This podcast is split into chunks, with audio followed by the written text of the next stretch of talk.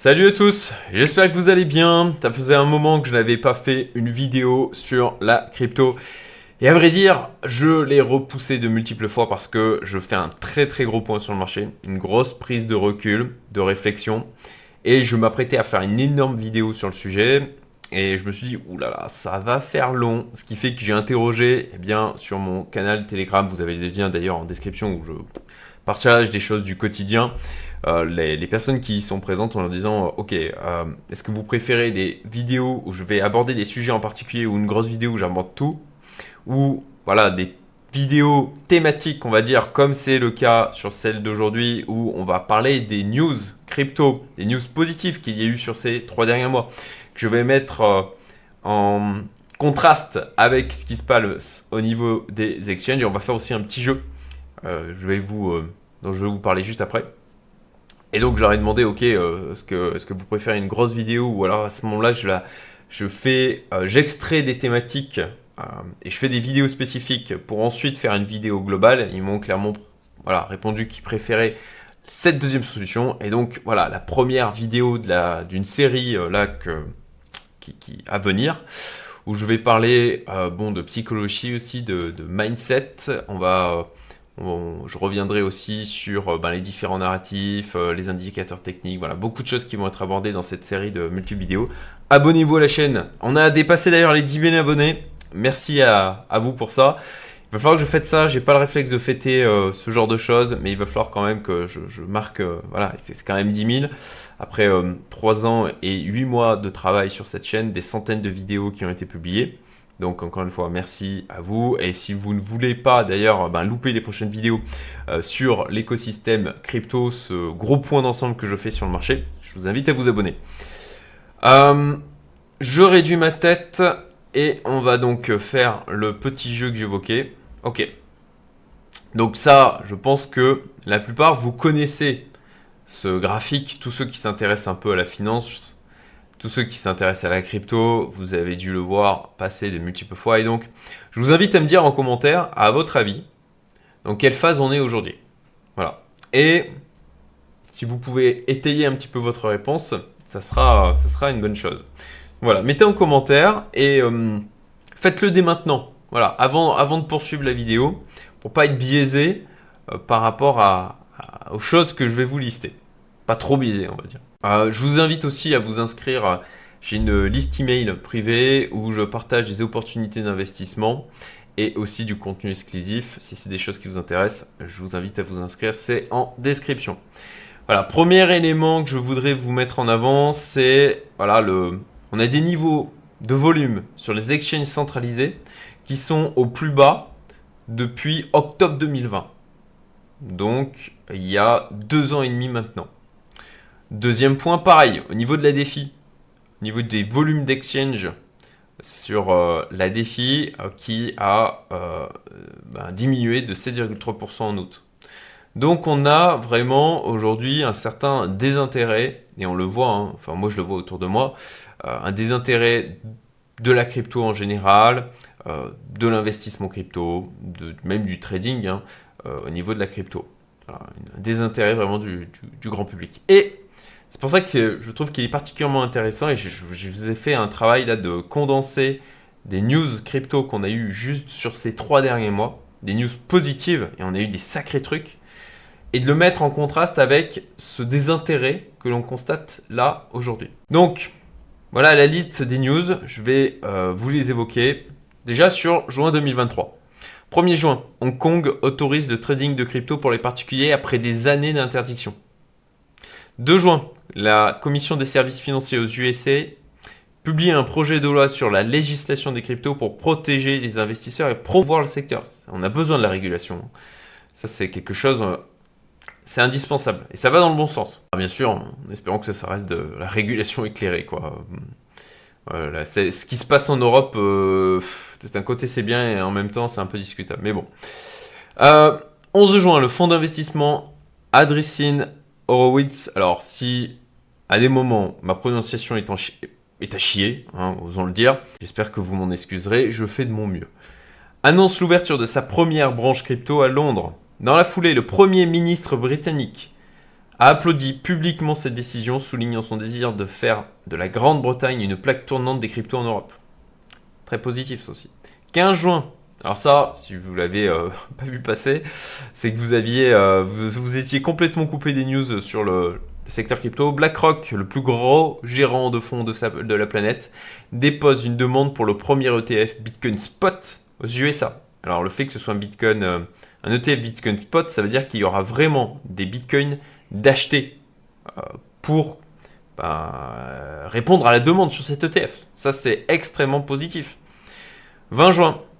Euh, et d'ailleurs, d'ailleurs, je reviendrai sur ce sujet dans ma vidéo d'ensemble où, je reviendrai sur effectivement l'effet qu'a eu. Alors, on a beaucoup de personnes ont parlé de l'effet que l'ETF Gold avait eu sur le Gold. Mais je, justement, je, fais un travail en ce moment d'aller voir sur d'autres euh, actifs, notamment le silver et notamment aussi les matières premières.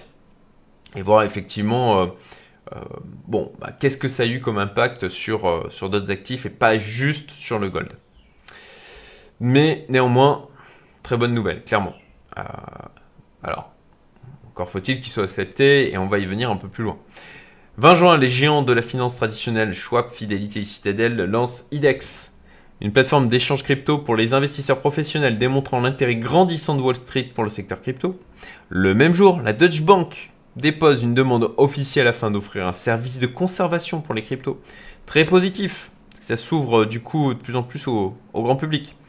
21 juin, Jérôme Powell, le président de la Réserve fédérale américaine, déclare que les cryptos ont un potentiel durable en tant que classe d'actifs. 30 juin, le Nasdaq, bourse américaine, lance son service de conservation de crypto. Juillet 2023 maintenant. 4 juillet, Bitcoin Depot, leader des distributeurs automatiques de crypto, fait son entrée sur la bourse américaine. 5 juillet, le PDG de BlackRock déclare voir le Bitcoin comme de l'or numérique et un rempart contre l'inflation. Les discours ont changé hein, depuis quelques années. 12 juillet, Vanguard, deuxième plus gros gérant de fonds de la planète, renforce, fortement ses positions sur le minage de Bitcoin, un secteur dans lequel Vanguard pèse 500 millions d'euros. 13 juillet, un juge du district de New York donne raison à la crypto Ripple, et le XRP donc, dans son procès contre la SEC après trois ans de combat juridique, alors bon, euh, à, mitiger, hein, vous l'avez vu, euh, effectivement, euh, le, XRP a donc bien pumpé. Pour ma part, je n'ai rien vendu. Je hold, je garde, je suis très patient. Et j'ai du mal à imaginer un XRP qui s'envole tout seul dans son coin sans, que, sans bull run d'une manière générale. Et puis, bon, on l'a vu, entre-temps, c'est retombé. Voilà.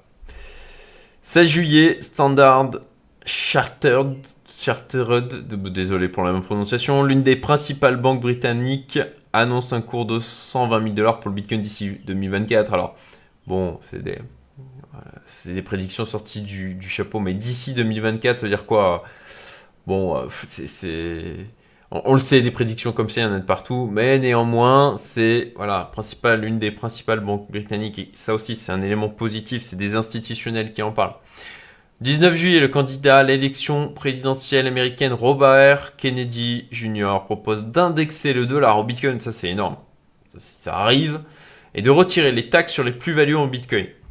Ça c'est intéressant parce que je pense qu'il a, besoin de financement là, euh, et d'aller chercher du financement auprès des pro-Bitcoin euh, qui ont de l'argent qui proviennent du coup de l'investissement crypto, ça, ça pourrait, euh, voilà, si, un candidat comme ça est élu, ça peut donner des choses, ça peut être un déclencheur de bull run. Si, et s'il met en application ce dont il parle, alors ça dépend des proportions, mais même, même ça serait au 0,1%, ça serait quand même assez dingue. Le même jour, la Société Générale devient la première banque européenne autorisée à proposer des services d'échange et de conservation de crypto. 26 juillet, le Premier ministre japonais déclare sa flamme aux crypto et affirme que le Japon a pour objectif de faciliter le développement du secteur. 29 juillet, les USA passent une loi pour protéger le droit des citoyens à posséder des cryptos. L'objectif est d'empêcher les agences fédérales d'interdire l'utilisation des cryptos. 2023, 1er août, FTX 2.0 officiel. Donc pour moi, c'est de la liquidité à venir pour le marché, ça. Une fois que bien sûr il sera ouvert et que les gens euh, auront de nouveau leurs assets de disponibles, en tout cas une partie. 2 août, MicroStrategy vend ses actions pour acheter du Bitcoin. 3 août, BlockFi est proche de rembourser ses clients, ça aussi. Ça, c'est de la liquidité qui revient à disposition de personnes qui sont dans le monde de la crypto et qui, je pense, à minimum, à minima une partie, ben, en fait, ils rachèteront du Bitcoin euh, ou autre crypto. PayPal lance son propre stablecoin. 7 août donc. 16 août, Coinbase lance son mainnet pour sa propre blockchain Layer 2. Coinbase aussi, même jour, obtient l'autorisation du régulateur pour lister des contrats à terme crypto aux États-Unis. 17 août, Ethereum, la SEC va approuver les ETF sur les contrats à terme Ethereum, ETH. 22 août, Oman dévoile un centre de mining crypto gigantesque à 350 millions d'euros. Même jour, de 0 à 3 milliards, un mystérieux wallet devient le troisième plus gros holder de Bitcoin en quelques mois. Alors, euh, voilà, je, vous le dis, on a eu la news un peu plus loin. Un peu plus tard, c'est en fait Robinhood. 25 août, le soutien des réserves de Tether dépasse les 100%. Donc ça, c'est... On a eu pendant très longtemps le spectre de, de Tether qui s'effondre. Et ce qui aurait, euh, ce qui aurait en fait, un, ça serait assez violent pour le monde de la crypto. Bon, on voit que clairement, on a, quand même pas mal de signaux qui montrent qu'ils se sont renforcés. Et de mémoire, j'ai vu passer aussi que la part du stablecoin Tether euh, s'était accrue sur ces derniers mois par rapport à l'ensemble du volume de, l'existence des stablecoins. 29 août, Grayscale remporte une victoire contre la SEC. Donc pour des raisons de droit administratif, hein, donc à, mettre quand même en perspective. Mais ça aussi, c'est encore un truc positif. Et puis, euh, X d'Elon Musk obtient des licences de transmetteurs d'argent dans plusieurs États, et notamment, euh, voilà, sur euh, certainement bah, aussi la, possibilité de potentiellement lancer des services au niveau de la crypto. Et puis, bah, on sait que Musk a provoqué quelques pumps sur quelques meme coins ou même a été un vecteur un catalyseur sur le Bitcoin en c'était 2021. Voilà, 2021. Voilà, je voulais mettre euh, en lumière en fait, voilà le, peu de personnes qui s'intéressent au marché, euh, les volumes en baisse sur les exchanges centralisés au niveau de la défis.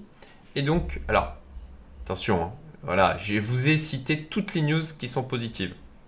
Il y a eu quand même quelques news négatives, mais Sincèrement, il y a eu beaucoup plus de news positives que de news négatives. Et on a eu quand même des choses qui vraiment tendent à faire vraiment évoluer l'écosystème euh, vers l'adoption de masse, euh, vers de l'afflux de liquidités sur les mois, les années à venir, les trimestres, les années à venir. Donc, c'était la première vidéo donc de cette euh, série sur point crypto d'ensemble là que je vais sortir dans les semaines qui viennent, peut-être plus vite hein, si j'arrive à, me dégager du temps sur le sujet. Inscrivez-vous pour abonnez-vous à ma chaîne pour ne pas louper. Et puis voilà, ce sera intéressant de voir qu'est-ce que vous pensez là de où est-ce qu'on en est sur l'état du marché. Pour ma part, pour ma part, je vais mouiller. Hein. je suis encore en train de travailler sur tout ça, de continuer à compiler de l'information, à réfléchir sur le sujet, à réfléchir du coup euh, sur mes stratégies. Et bon, soit on est sur la phase de dépression, mais je pense qu'on est un peu avant, voilà, euh, et qu'on peut encore avoir une, phase de, capitulation. Voilà, petit. Euh, alors, capitulation, non pas telle qu'on l'entend ici, mais plutôt une ultime phase de capitulation, tel qu'on pourrait le voir là, en rouge. Donc, écoutez, je reviendrai sur le sujet. J'espère que vous avez aimé cette vidéo. Likez-la, partagez-la, ça m'aidera à promouvoir mon travail. Euh, et je vous souhaite un excellent week-end. À bientôt.